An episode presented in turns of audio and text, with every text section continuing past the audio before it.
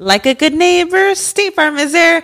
When you hear those words, you can feel good knowing that. State Farm is there to help you feel supported with the coverage you need for your car, your home, and even boats, motorcycles, RVs, and other things that matter to you. Now, let me tell you, girl, I don't got a boat, a motorcycle, or an RV, but State Farm covers my home and my car. With a State Farm agent, you know someone is there to help protect your future by helping you choose the coverage you need. With so many coverage options, it feels good knowing you can find what fits for you. And you know what? Getting insurance can be so intimidating because you don't know exactly what you need. So having an agent that could help you with each step makes it so much easier. Girl, I feel you on that. So when things get complicated and you need ways to get help, State Farm gives you options there too. Maybe you like to handle things in person or on the phone with your local agent, or you prefer to do it on statefarm.com or on the award winning app. State Farm lets you do things your way. I personally am the type of gal that likes to do things through an app. It just makes it more easier than going in person or hopping on a call. So I love that they have that option available. Girl, I like to use an app too. I'm not trying to pull up in person or, or call because I'm way too, I have too much social anxiety for that. I'm trying to do it on the app. So that's why I'm here with State Farm. And that is why, like a good neighbor, State Farm is there. With everyone fighting for attention, how can your business stand out and connect with customers? Easy. Get Constant Contact. Constant Contact's award winning marketing platform has helped millions of small businesses stand out, stay top of mind, and see big results fast. Constant Contact makes it easy to promote your business with powerful tools like email and SMS marketing, social media posting, and even events management. With Constant Contact, you'll reach new audiences, grow your customer list, and communicate more effectively to sell more, raise more, and fast track growth. Don't know much about marketing? No sweat. Constant Contact's writing assistant tools and automation features help you say the right thing at the right time every time. Plus, you can send with confidence, knowing your emails are actually reaching your customers thanks to Constant Contact's best in class 97% deliverability rate. I'm a small business owner and I believe that this is a great tool for other small business owners. In small businesses, you need to create a team. And if you're starting by yourself, Constant Contact can be the team that you need. Tackle any challenge with Constant Contact's expert live customer support. Plus, everything's backed by the 30 day money back guarantee. So get going and start growing your business today with a free trial at constantcontact.com. Just go to constantcontact.com right now. Constant Contact, helping the small stand tall. ConstantContact.com. Estás escuchando El Dolop, parte de Sonoro y All Things Comedy Network. Este es un podcast bilingüe de historia americana en el que cada semana yo, Eduardo Espinosa, le contaré un suceso histórico estadounidense a mi amigo José Antonio Badía, que no tiene idea de qué tratará el tema. Ah, está chido. Ok, eso me, eso me da Sí, este, es- esperanza en la humanidad. No, no es para tanto. No, no, no, no tanto. O sea, el agua con radio funcionó bien hasta que se le cayó la mandíbula. ¿En qué ojo me pongo el parche? Malditos salvajes incultos. Pagaba 25 centavos a los niños de la localidad por cada perro o gato que le llevaran. No, espérate, ¿qué? El parque se hizo consciente, el parque probó la sangre, güey. Necesitaba- ¿De qué se va tan? Lo bueno es que nada más te trabas cuando lees, ¿verdad? Sí, sí, sí. –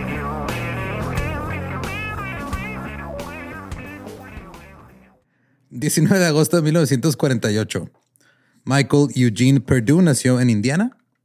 Era hijo de eh, Flora y Harry, que le decían Popcorn. ¿Al niño? No, o sea, su papá. Henry, Ah, perdón. Henry, ¿Henry Popcorn. Popcorn? Henry Popcorn Perdue. Eh, su papá era contrabandista. Nice. Henry abandonó a la familia cuando Mike era un bebé. Flora trasladó a la familia de ahora seis miembros a Tennessee. Era una familia pobre de hillbillies, campesinos, y pues el papá ya no estaba contrabandeándoles dinero. Pero Mike era el favorito de su mamá. Su mamá lo mimaba, podía tener cualquier cosa que quisiera, podía hacer cualquier cosa que quisiera y en sus en ojos de su madre nunca hacía nada mal. Oh, esto no va a salir muy bien. Por ejemplo, tenía gatos y le gustaba cargarlos por el cuello. Ajá. Su hermano Bill dijo, cito, mató a, a bastantes gatos. Oh my God. En realidad no tenía ninguna conciencia. Luego, cuando era un adolescente, Mike formó su propia pandilla, inspirada en el Ku Klux Klan. Pero se pudo basar en vaselina o algo. Sí, no pudo hacer este nada chido, tuvo que ser Sí, "Ay, amigo, vamos a juntarnos a bailar y. Sí, y West Side practicar". Story, nada, No. bueno. Golpeaban a los afroamericanos y rompían en casas de vacaciones a lo largo del río Tennessee. La pandilla no duró mucho ya que la policía los arrestó. Sí, pues una bola de chavos con sábanas. eh. Ahí están, ya los vi. Así que Mike cumplió condena en una prisión estatal. Después de ser liberado, Mike ahora ya era un criminal en toda la extensión de la palabra. En prisión aprendió mejores formas de cometer delitos. Claro. Su madre Flora se volvió a casar, pero el segundo marido no fue mucho mejor que el primero. Mike descubrió que le estaba golpeando. Así que fue a visitar a su mamá y le dio una madriza a su padrastro. Muy bien. Todo esto mientras Mike todavía estaba en la prepa, güey. Tenía Ah, ok. 18 años. Wow. Más o menos. Eh, luego en 1968, el padre de Mike eh, fue, o sea, se suicidó eh, echando, metiendo humo a su remolque. su. Ok, sí. Una semana después, Mike se alistó en la infantería de Marina. Dos semanas después de ingresar a la Marina, irrumpieron la casa y fue arrestado. fue acusado de hurto menor, así que lo expulsaron de la infantería de Marina. Su carrera militar duró siete semanas, de las cuales cinco estuvo arrestado. Oh, Pasó tiempo en la cárcel nuevamente y cuando salió trató de vivir una vida ya más normal. Estaba ahí yendo de trabajo en trabajo, trabajó cuidando pacientes en un psiquiátrico, condujo un camión, luego trabajó en otro psiquiátrico y luego intentó trabajar en el tráfico de drogas, trayendo marihuana desde Texas. Entonces era como que el plan de, "Ah, mira, comprar la marihuana en Texas, lo traigo acá, acá la vendo, pero resultó ser una estafa y le robaron su dinero. Oh, no. Luego aprendió una excelente manera de defraudar a bancos. Buscaría un buzón que de, de cualquier casa que tuviera la banderita levantada, porque eso quiere decir que hay correo que el cajero Sí, tiene que, eso. Ajá. que recoger. Entonces él robaba las cartas. Si tenía suerte, de vez en cuando se encontraba una con un cheque y en- encontraba la información de la gente que vivía ahí. Entonces con esa información iba a un banco, le daba al, al cajero este, el nombre, nombre, número de cuenta, todos los datos de la persona y hacía retiros. Pues está estafando a las personas, no al banco, verdaderamente. Pues sí. ajá. está robando a las personas con burocracia. en medio, pero Mike medía más o menos 1,80, pesaba como 200 libras, 90 kilos más o menos. Eh, estaba mamado, tenía, eh, o sea, tenía cuerpo como de físico-culturista, pero en, en entrenamiento apenas. ok. Rocky uno. Ajá, tenía su bigote acá, este, pues, por la época, ¿no? Setentero acá, bigote espeso. Le gustaban las cosas de soldados. Se lo pasaba leyendo revistas como Soldier of Fortune y Special Weapons and Tactics. Y de G.I. Joe. En el número de mayo de 1979 apareció un artículo sobre la revolución en Granada. Ahora, el presidente depuesto, Eric Gairy, buscaba armas y mercenarios para recuperar Granada de los comunistas. Ahora, en estas revistas, güey, pues entrevistaban gente o, o cosas que tenían que ver con guerras o con operaciones militares y literal podías reclutar A gente de la gente- calle. Sí, de mercenarios. Sí, güey, mercenarios por, Por revista. por revista. De hecho, hay otra revista que solo se dedicaba a eso. Ahorita llegamos a Quiero ver las juntas como de abón, así de, ok, chavos, ahorita si nos consiguen tres mercenarios, a ti te tocan dos granadas. sí, unas fiestas de topper, ¿no? Como las que hacían las Ajá. primeras, pero fiestas de balas. Ay. Así que Mike dijo que él era el hombre perfecto para hacer todo esto, ¿no? Él iba a ir a recuperar Granada de los comunistas Muy bien. y darle el poder de nuevo a Eric Gary. Porque él había estado hablando sobre este tipo de cosas durante algún tiempo, ¿no? O sea, él le encantaba contar historias de su época en los campos de batalla de Vietnam, en el sur de África, de América Latina. Les contaba a todos que era un mercenario, de que había luchado en Rhodesia, que había introducido armas en Nicaragua y que había luchado contra marxistas en Uruguay. Todo eso en dos semanas de los Marines está cabrón. Sí, nada, eso era cierto. Obviamente. Pero se creyó su propia mentira y eso no, no le impidió pensar que él era un- el hombre adecuado para recuperar Granada. Hay que soñar. Claro, hay que saber soñar. Tú eres muy fan del fake it till you make it. Ajá, exacto. Este es, este es así, el pináculo de. Entonces Mike se enteró que el expresidente de Granada, Eric Gary, estaba en San Diego. Mike habló con un periodista que lo había entrevistado. El periodista le dio el número de teléfono de Gary y lo marcó. Gary accedió a reunirse con él. En la reunión le contó Mike todos sus antecedentes como mercenario, Ajá. que no eran reales. El presidente de Granada aceptó así. Hablar con un güey que le dijo, hey, güey. Eran este, otros tiempos, ¿verdad? Claro. También eh, así, oye, me pasa el presidente. El, El teléfono del expresidente. Sí, ¿Tú güey. Claro, no. Aquí está, güey. Mira. te Está conozco. su teléfono. Está está- quedando en el hotel Hilton. Sí, güey, está su número de cuarto, está su los últimos eh, cuatro de su tarjeta de crédito. Entonces Mike le dijo, mira, yo puedo reunir un grupo para recuperar la isla. Gary no accedió, pero tampoco rechazó el plan. Ajá. Pero Mike se fue con la idea de este güey, a huevo le interesa. No dijo que no. Ajá. comenzó a planificar una invasión hacia Granada. Así que primero, Mike fue a ver a David Duke. ¿Ese es David Duke? Ese es David Duke, el, el notorio nacionalista Ajá. blanco estadounidense, antisemita y ex gran mago del Ku Klux Klan. No acordaba de pinches D&D dorks que son Sí. estos güeyes. Duke estaba dando un discurso. Mike se acercó a él después y le explicó su increíble plan. A Duke no le gustaba mucho invadir países, pero le dio a Mike algunos nombres de personas que podrían estar interesadas. No. No, mira, como hechicero yo me dedico más aquí al cleansing local. El primer tipo con el que Mike habló, eh, o sea, porque le dieron unos números y este güey le habló a un güey y dijo, ah, no, mira, has escuchado hablar sobre Dominica, que Dominica es una isla. Ajá. Dominica significa domingo en italiano. Cristóbal Colón llegó a esa isla en domingo. ¿Y pues se le puso Dominica? Ajá, y como es bien creativo el güey. El güey que no descubrió América, que fracasó en encontrar la India. Sí, Esa es la historia verdadera. exacto. Entonces, como llegó en domingo, dijo, ah, claro, se va a llamar Domingo la isla.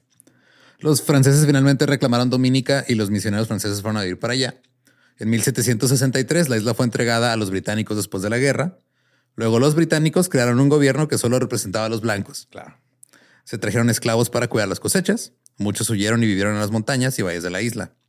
La mayoría de los caribeños murieron a causa de la viruela y la guerra. Algunos fueron asimilados. El resto del pueblo caribeño vive hoy en un distrito de 3.700 acres en la costa este de la isla. Ahorita hasta la fecha hay como 70 mil personas ahí viviendo en la isla. Está chiquita, súper chiquita. El 75% de los dominicanos son de ascendencia africana.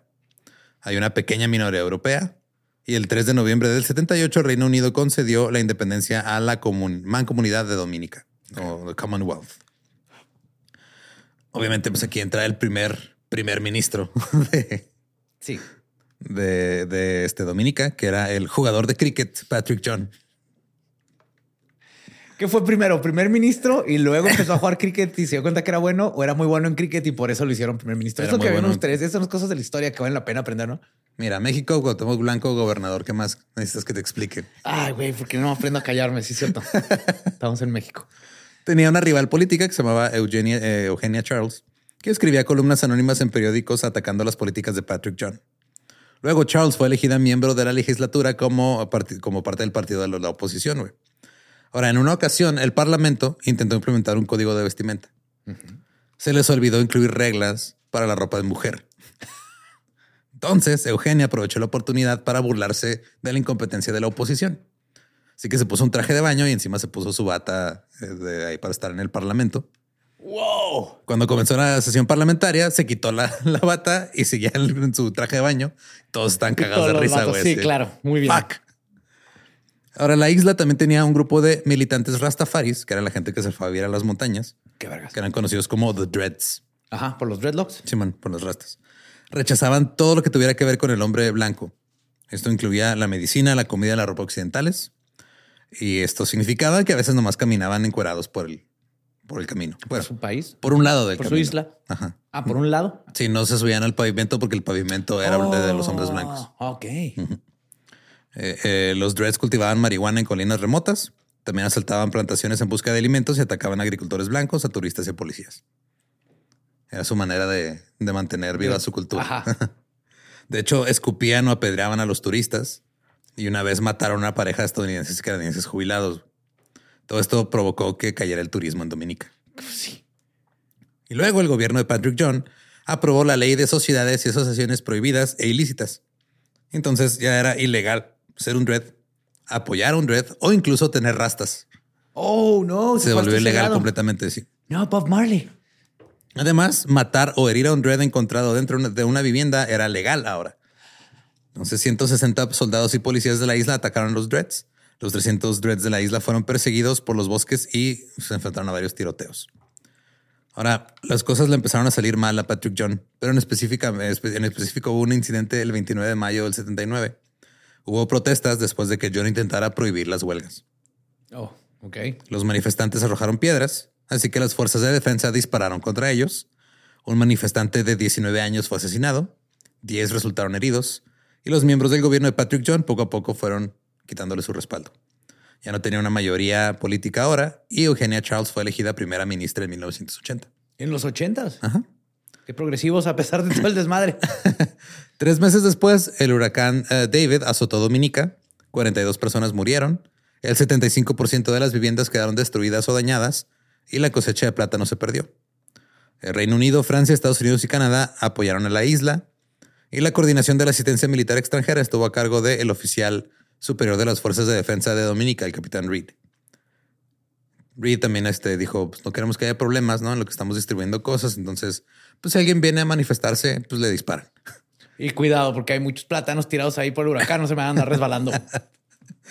Ay, güey, ese, Estamos de luto y eso va a ser muy gracioso. ese pinche TikTok del güey que quería ver si las, las cáscaras de plátano son resbalosas. Lo se parte la madre bien chido en Es su que cocina. sí. Es de las cosas que más alegría me han dado en las últimas semanas. Ahora, de vuelta en los Estados Unidos, Mike Perdue conoció a un hombre llamado Arn Polly. Polly había ido a Dominica para explorarlo. Ahí era donde planeaban realizar la, invención, la invasión a Granada. Dijeron, vamos a llegar por Dominica, de ahí nos pasamos a Granada. Recuperamos Granada y este güey nos va a hacer este, Qué orejas así de no tengo nada que hacer. Voy a juntar un grupo de gente para allá a liberar una isla. Acabas de describir este, a los Unidos, ingleses, a los, a británicos, a a- los españoles, a, la- Sí, cierto. a muchas personas. sí. Ahí este, estaban tomando fotos, estaban planeando su invasión, pero Polly se desilusionó cuando conoció a Mike. Cito, él me dio un estándar, me dijo, tenemos que atrapar a estos comunistas.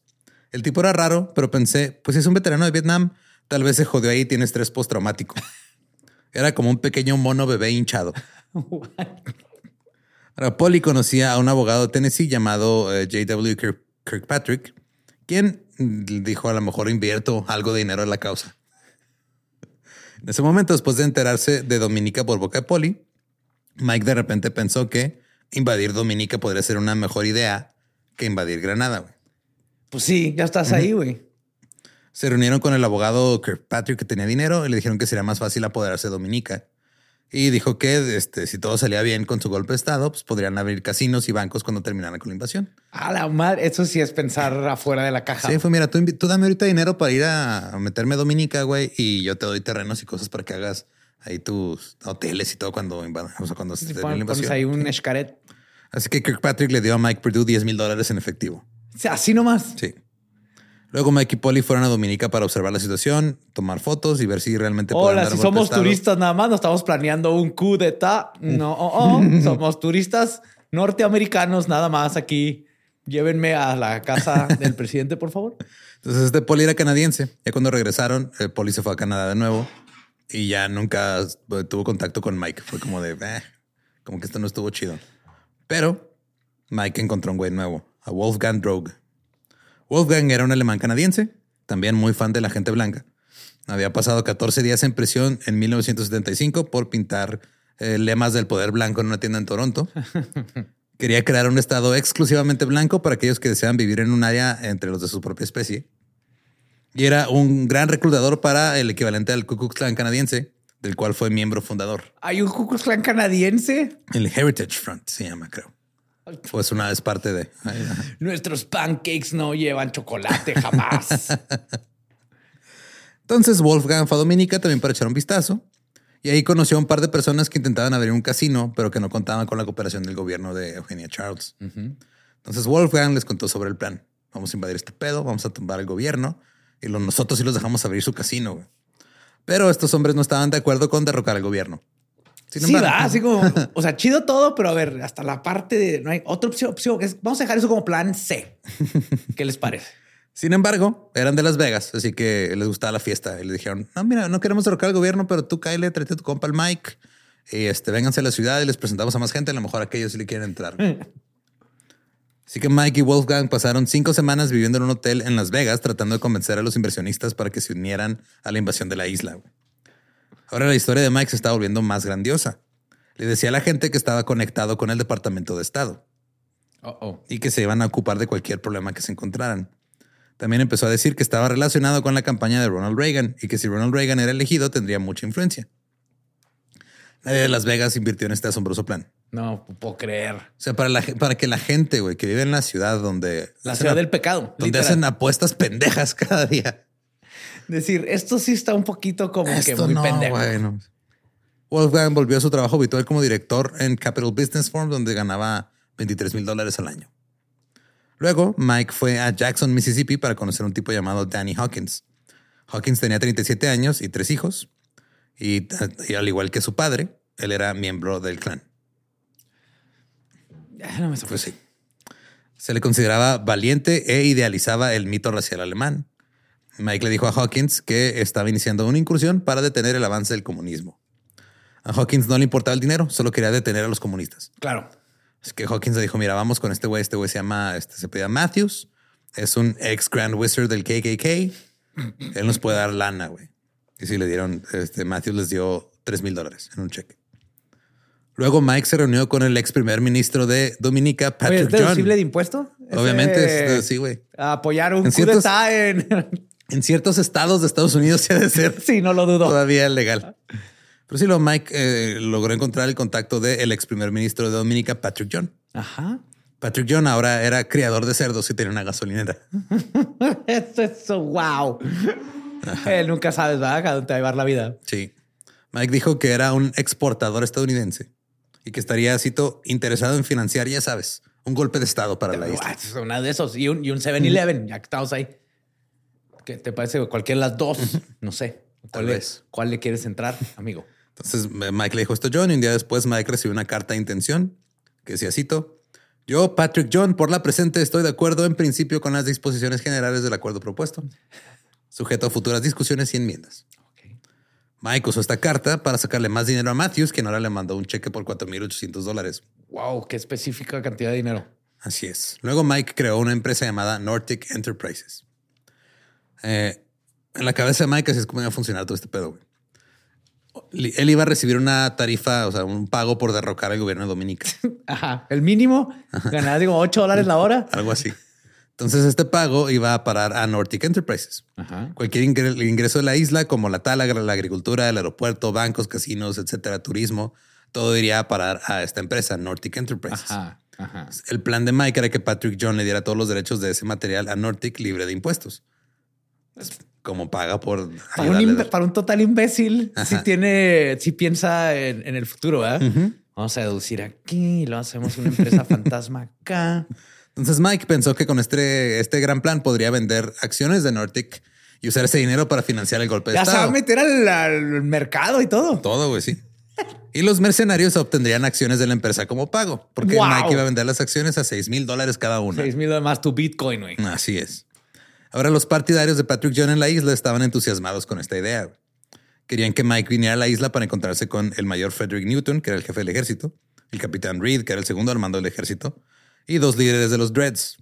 Porque los Dreads ahora querían deshacerse de Eugenia Charles y aparentemente traer de vuelta al poder al, al tipo que los Que había declarado matar. ilegales. Pero pues era- se hacen alianzas raras en la guerra. Sí, el enemigo de mi enemigo. Los oficiales de las fuerzas de defensa le dijeron a Mike Perdue cuál era la mejor manera de conseguir armas en la isla para apoderarse de ella. Entonces le prometieron armas, le dijeron que tenían suficiente mano de obra para llevar a cabo este plan, que tenían el respaldo de los mercenarios y nombraron a Mike miembro honorario de las fuerzas de defensa. Ahora ya era capitán, el capitán Mike Perdue. Nomás me recuerdo mismo que estuvo dos semanas en los Marines. Esa es su experiencia, es su Con todo experiencia. esto. Sí. Reed dijo, cito, habló como si tuviera muchos muchachos en fila para venir aquí mañana. Habló sobre Vietnam, las fuerzas especiales, pero también habló sobre tener algunas conexiones comerciales y acceso a fondos. Dio un discurso impresionante. No está mintiendo. Está exagerando, pero, no, está, mintiendo. ajá. Ajá. Entonces Mike fue a Houston con la carta de intención de Patrick John.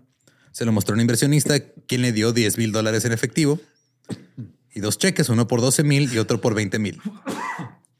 Ahora Mike ya tenía un nuevo contrato de cinco páginas con Patrick John. What? Después del golpe, Mike ocuparía un puesto de alto nivel en la milicia. Se encargaría de la supervisión y el entrenamiento de la Fuerza de Defensa Nacional. Porque nadie piensa que, bueno, cuando ganes yo puedo ser el, de, el director de salubridad. No, A no. cuidarme de cuidar todo el, el- drenaje. Este güey está jugando al soldado. Obviamente va a querer ser soldado de Sí, verdad, güey. Sí, sí, sí. Entonces, eh, mm, también este le dijo que Nordic Enterprises recibiría 50 mil dólares como pago por el golpe de Estado.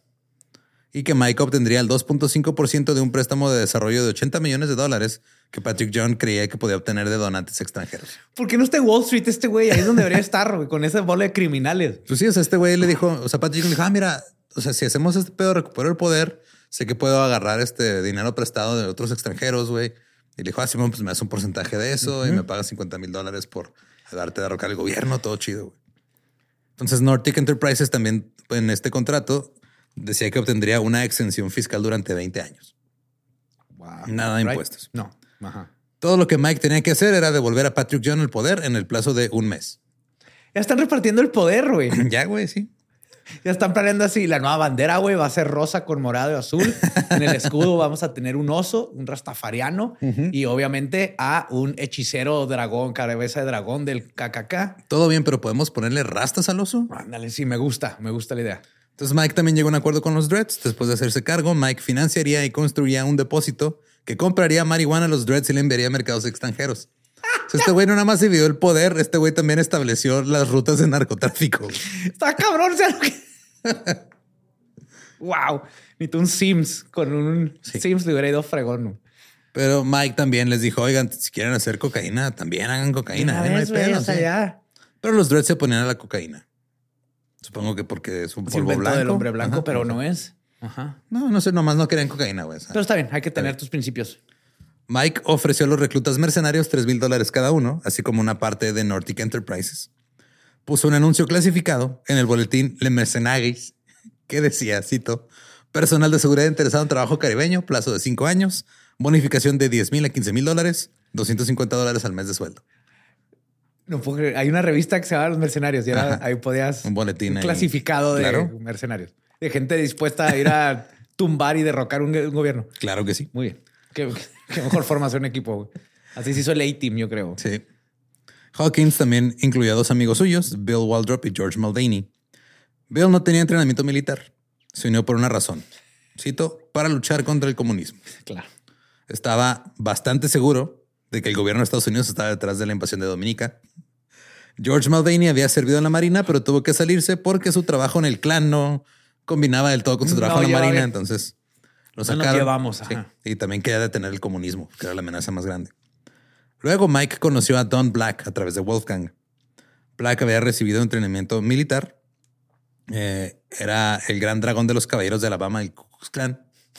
De hecho, fue el mero jefe del Ku Klux Klan después de David Duke. Oh, neta. Eventualmente, sí. Black pensó que el gobierno estadounidense estaba respaldando el golpe. Mike Norris también se unió, era un guardia de seguridad de 21 años que no tenía experiencia militar, pero pensó que alguien le podría enseñar qué hacer. Pues ahí está, no sé. O sea, este A-Team tiene un güey con experiencia militar Ajá. y el resto nomás una bola de racistas, anticomunistas. Ajá. Apoyando Excelente.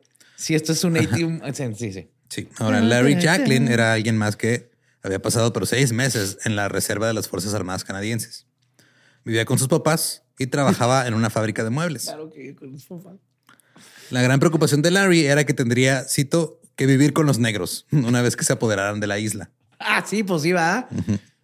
Mike dijo, no, no te Mamá, preocupes. ¿puedo ir a la República Dominicana, a Dominica? ¿Cómo? Sí, puedo ir, mamá. Pero me avisas cuando llegues, mijo. Sí, Pon- mamá, tráeme lasaña. Llévate bloqueador, ahí hay mucho sol. ¡Déjame! Entonces Mike dijo, no te preocupes, ya cuando estemos en la isla, güey, no tienes que vivir con ellos si no quieres. Así que Larry Jacklin trajo a Bob Pritchard, un veterano de Vietnam. Bob también trabajaba como guardia de seguridad y estaba emocionado de matar comunistas por dinero. Ahora, un ayudante del sheriff, Christopher Anderson, respondió también al anuncio en Le Mercenaries. Mike lo conoció, le dijo que era un ex sargento de la infantería de marina, un veterano de Vietnam y enumeró sus medallas. Y le dijo a Anderson que él iba a ser el sargento primero en las fuerzas de defensa de Dominica. Claro que sí, güey. Claro que sí. Luego Mike intentó reclutar a su hermano Bill. Bill dijo, you're fucking crazy. Muy bien, Bill. Alguien tenía que estar en. Sí, muy bien. Bill es el que creció. ¿Ves? A él no lo chipleó la mamá. Él No, sí él no, aprendió del ajá. mundo real, güey. Le dijo que estaba jodidamente loco por entrar en Dominica de esa manera. La esposa de Bill preguntó, cito, Mike, ¿por qué quieres bajar ahí con toda esa gente negra? Ya te, ya te codeas con los peces gordos del clan.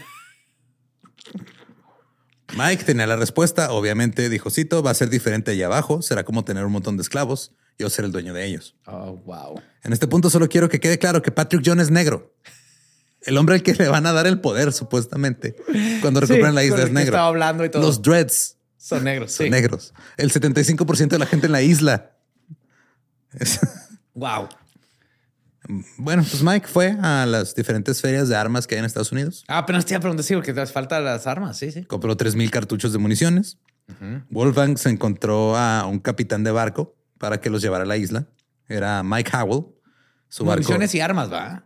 Sí, municiones, armas. No, es que tengo que preguntar. Está tan pendejo como para llegar con 3000 balas y una pistola entre los seis imbéciles. Ajá.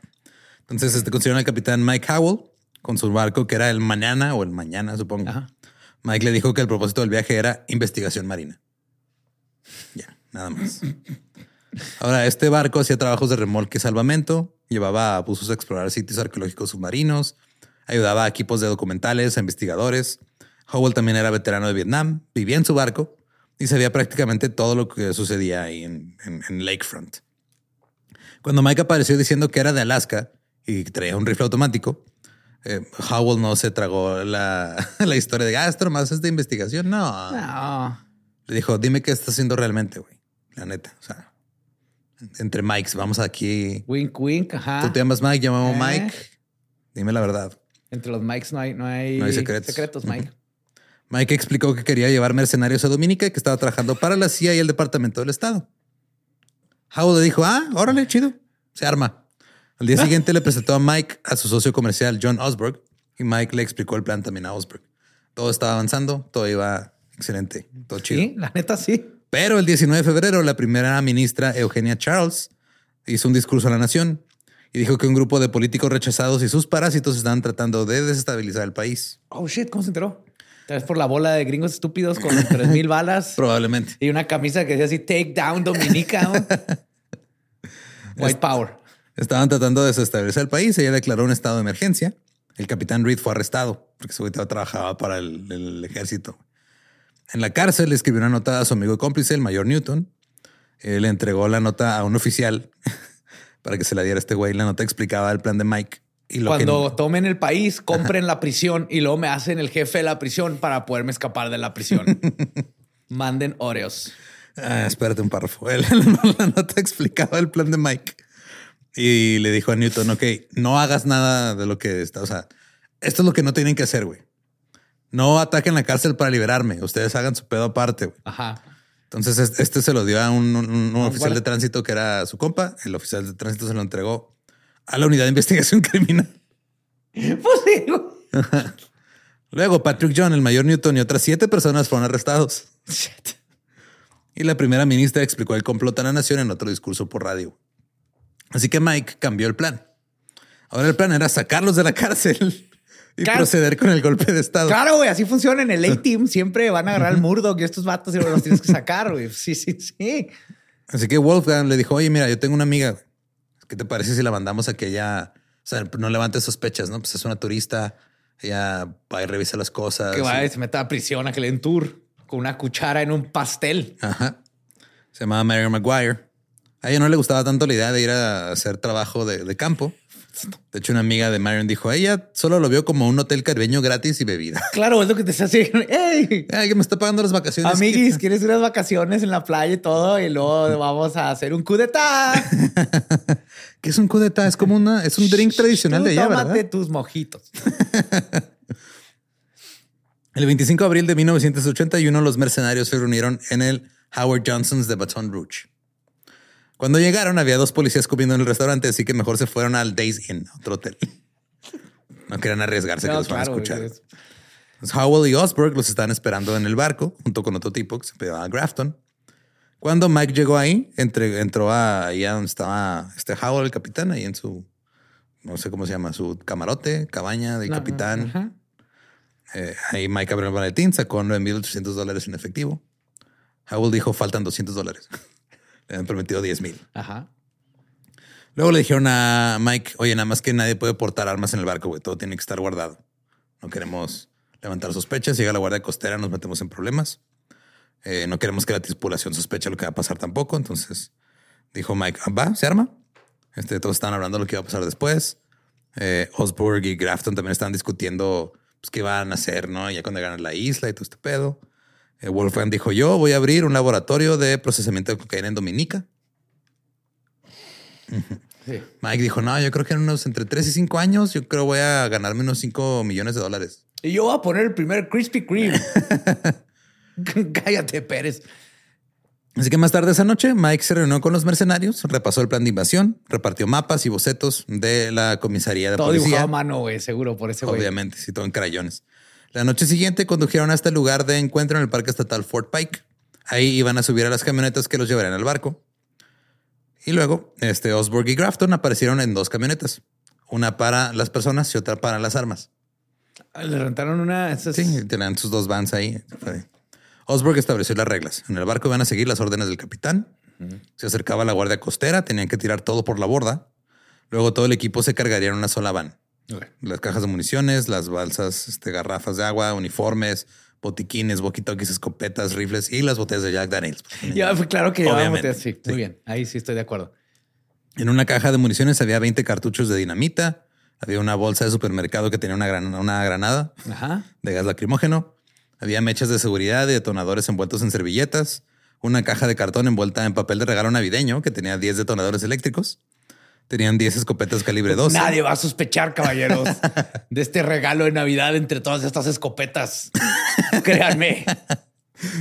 10 escopetas calibre 12, una Ruger 223 modelo mini, una Browning 243 con mira, una Plainfield M1, una Remington 3006, un Sterling AR 10 180, perdón, y 8 rifles Bushmaster. Muy bien. Sigo sin saber cómo chingados piensan Ajá. derrocar un gobierno. Ellos tienen que, o sea, nomás llegan y por el poder de De destino Stallone. manifiesto, supongo, sí, por el poder de Rambo. Entonces, Osberg y Mike viajaron en la camioneta con todas las armas. Cuando llegaron al muelle, los dos hombres salieron de la camioneta y ahí el agente Osberg de la ATF le informa a Mike que estaba bajo arresto. No. Nadie se preguntó cómo fue que est- estos güeyes consiguieron las camionetas tan rápido para mover las No. armas y todo. No, no, huevo, no. este güey es bien proactivo. Ah, es no, bien buena resulta. onda este güey. Entonces, en otra camioneta con los mercenarios, Bob Pritchard vio al agente Grafton de la ATF sacar una pistola. Oh, God. Pritchard sacó una 38 de su cintura y le apuntó a la cabeza de alguien. Dijo, eh, dice que ni siquiera se acuerda quién le apuntó con el arma. El agente Grafton le informó a Pritchard que era un agente federal. Pritchard le preguntó qué clase de agente federal. Este le, le contestó oficina de alcohol, tabaco y armas. Dijo, oh shit. Oh, shit, es exactamente lo que traemos. Fuck. Oh, no. Le, si hubiera sido pura cocaína, no la pelan. Ya ven, pendejos. Así que Pritchard le dio su arma a Grafton y un grupo de oficiales se abalanzó sobre la camioneta. Había ocho agentes de la ATF, 10 del FBI, ocho policías estatales, siete agentes de aduanas y un miembro de la policía local, con un, bar- un barco de la Guardia Costera ahí cerca por si se subiera al barco. güey. Resulta que el capitán Mike Howell no había estado de acuerdo con la idea del golpe de Estado todo este tiempo. ¿Cómo que no? Tan pronto Gente como- traicionera, güey, sin, sin valores. Entonces ya cuando Mike Purdue le dijo para qué quería el barco, Howell llamó al FBI. Sí. Entonces el día siguiente llegó Osberg y se hizo pasar por el socio comercial de Howell y empezó a tomar nota de todo lo que estaban diciendo que iba a pasar. Lo más cabrón de ahí es este güey, cómo se aguantó la risa, güey. De todo. Y ahorita vamos a ir a imprimir unas camisetas que dicen White Power, güey. Por eso nos faltan 200 dólares para el capitán, pero tú no te preocupes. La neta sí se. Entonces, el agente Grafton fue contratado un poco más tarde debido a sus conexiones con el Ku Klux Klan.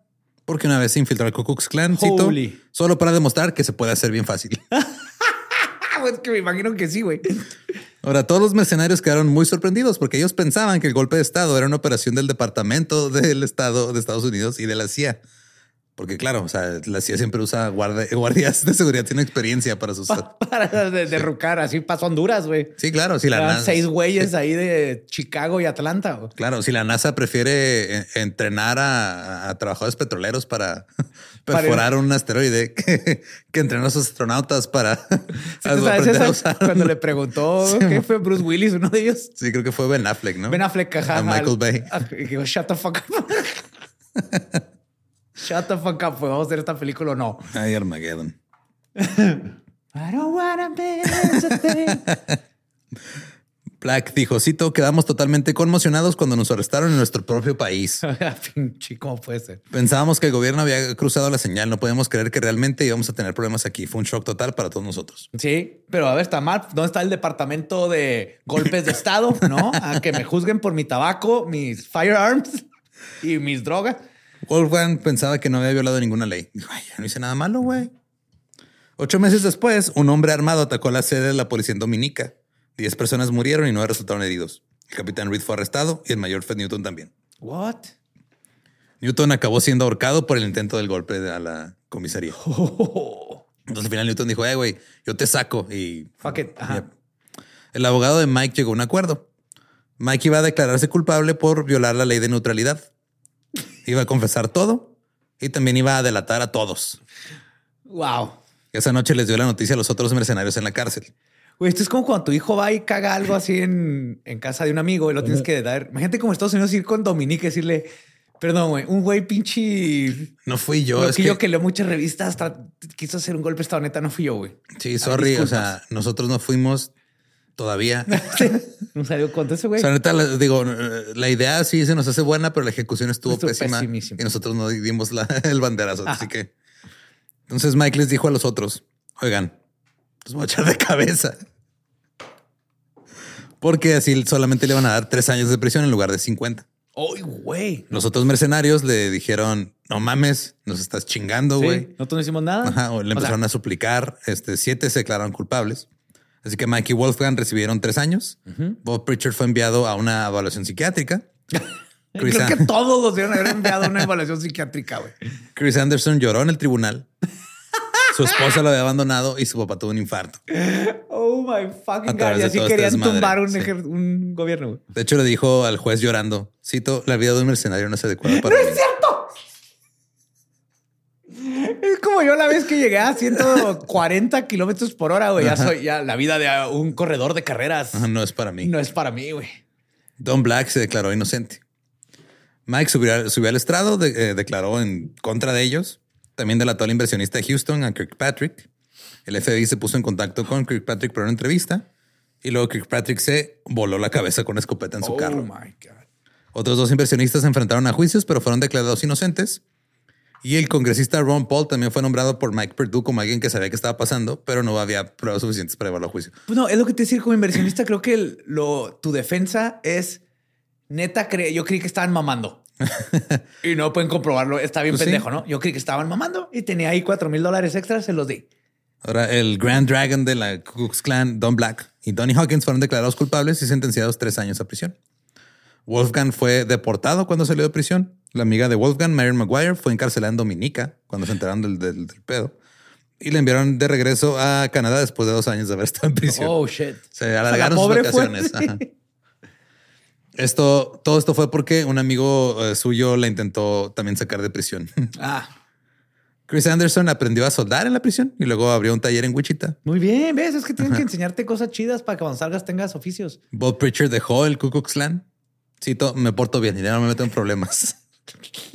Lección aprendida. Este- No más golpes de estado para mí. Este Así, George- Cold. Turkey, güey. Cold Turkey lo dejé. George Mulvaney escribió su propio libro. Lo puedes comprar de su página georgemulvaney.com hablando de toda su vida y lo, que- lo que lo llevó a unirse al clan y a ir a hacer este desmadre. En el 86, Mike Perdue fue declarado culpable de fraude con cheques enviado a prisión durante unos meses. El FBI recibió información de que todavía estaba involucrado en otros complots mercenarios, pero no se pudo encontrar ninguna evidencia. Oye, aquí tengo que hacer la Morty, pero. ¿Y Granada? no era todo el pedo. Era, sí, al final el güey gost- o sea, gosteó al, al expresidente de Granada, güey, para irse a invadir Dominica. Lo gosteó por completo. lado, sí, sí. güey. Eh, Purdue murió de VIH, en, eh, bueno, de SIDA en 1989. No se sabe si su novio Ron Cox, con quien vivía, también tenía la enfermedad. Creo que no había dicho que Mike Purdue era gay, ¿verdad? No. Entonces el obituario de Mike decía, cito, estaba afiliado a la iglesia de Cristo y trabajaba por cuenta propia como camionero. wow. No dijo absolutamente nada de su intento de, de golpe de Estado. Este Wolfgang regresó a Estados Unidos. Después se estableció como traficante de marihuana y cocaína en el sur. Cumplió su Cumplió sueño. su sueño. güey. Qué bonito. Eso sí es este, buena historia. Sí, happy ending. Pero dijo que solo lo hacía para ayudar financieramente al clan. Ah, cat fucking. Uno de sus clientes lo mató a tiros en el 2005. Está bien. Cuando pasó el crimen, un portavoz de la policía eh, le hicieron la pregunta, oiga, ¿tiene alguna idea por qué estaba en ropa interior a las 3 de la tarde el- la víctima vendiéndole drogas a un güey en su departamento? No sé. No, puedo sé, eso. es uno güeyes que trató de invadir Dominica, así que tú- no, cualquier cosa puede ser posible. Patrick John, el ex ministro de allá de, de Dominica, se convirtió en ministro de la inglés, de Iglesia Anglicana, perdón. Claro. En, mil- en el 2007 fue incluido en el Salón de la Fama del Fútbol de la Confederación del Norte, Centro y Caribe, o sea, la CONCACAF. ¿Se hizo futbolista? No, no, o sea, por su profundo impacto en el Ah. fútbol de la mancomunidad dominica. Que cuando el güey, como era deportista, Ajá. había jugado cricket y también soccer. Cuando entró Y a Dominica, apoyó al deporte y la CONCACAF dijo, muy bien. Durante su estancia en prisión, Don Black tomó clases, clases de programación informática que le llevaron a establecer Stormfront en Internet en 1995. Un foro neonazi y el primer sitio de, web, eh, de odio racial en la web importante de Estados Unidos. A veces, a veces la educación es peligrosa. Sí, hay veces, hay, hay ciertos personajes que dices, la educación puede ser peligrosa. Ahora Black se mudó a Florida, obviamente, después de prisión. Black es un personaje. Ahí está todavía. Ahí sigue, güey. O sea, de hecho, Black es un personaje muy notorio. Ese es el personaje más notorio de todo este desmadre, güey. En una entrevista en el 98 para el seminario, semanario, perdón, alternativo Miami eh, New Times, Black dijo, cito, queremos recuperar a Estados Unidos. Sabemos que una nación multicultural como las yugoslavas no pueden resistir por mucho tiempo. What? Los blancos no tendrán otra opción que tomar medidas militares. Son nuestros hijos cuyos intereses tenemos que defender. Luego, en el 99, Don Black creó el sitio web martinlutherking.org, Oh, oh. administrado por Stormfront, y este sitio web fue creado para difamar el carácter del Dr. King. Claro. Todavía hasta enero del 2018, güey, estaba, ¿Existía? existía. Y cuando buscabas Martin Luther King te salía. ajá, Pues sí, y es org. Sí. Que mucha gente cree que nomás porque es org ya es oficial. No, no, no, no a fuerzas. Hay que checar de todas maneras la página. Ajá. Ajá, cualquiera se puede organizar para hacer estas cosas. Eh, superaba los sitios con contenido confiable en los resultados de búsqueda de Google. güey. Ahorita actualmente ya el sitio ya no es accesible. En el 2008, Black dijo que el establecimiento del orgullo blanco como grupo de interés dentro del Partido Republicano es algo crucial. Cuando un entrenador, eh, perdón, un entrevistador del periódico italiano La República le preguntó si Stormfront era simplemente el nuevo Ku Klux Klan, Black respondió que sí, aunque señaló que nunca le diría eso a un periodista estadounidense. Tú como eres italiano, tú me entiendes. güey. Sí, sí, sí. Ustedes sí me entienden. Aquí se quedaba. se queda, sí, nosotros. esto no se publica internacionalmente, ¿verdad? No, allá ni, allá en italiano saben. Qué pendejo. Güey, pero me acabo de cuenta que así se llama la, la supremacista racista novia de Homelander en The Boys. Stormfront. Stormfront. sí. Ajá. Ese mismo año, varios medios de comunicación informaron que la esposa de Black, Chloe, trabajaba como asistente ejecutiva del magnate azucarero José Fanjul, un cubano. Sus deberes, es un güey que tiene un chingo de propiedades en Latinoamérica, vende azúcar y es, tiene un chingo de lana. Sus deberes laborales incluían actuar como portavoz de una escuela autónoma que, cuyo, cuya intención era, cito, sacar de la pobreza a los niños negros e hispanos desfavorecidos. Ok. Cuando eso se hizo público, otros nacionalistas blancos le dijeron a Don, eh, ¿qué pedo con tu esposa, güey? ¿De qué lado está? Upsi.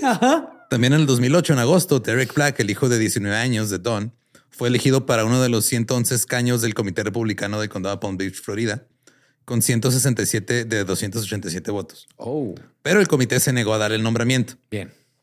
Citando un juramento de lealtad que no firmó antes de registrar su candidatura. Oh, se encontraron ahí un pinche loophole. Ajá. Y no lo firmó porque este juramento establecía que los candidatos deben abstenerse de actividades que puedan dañar el nombre del Partido Republicano.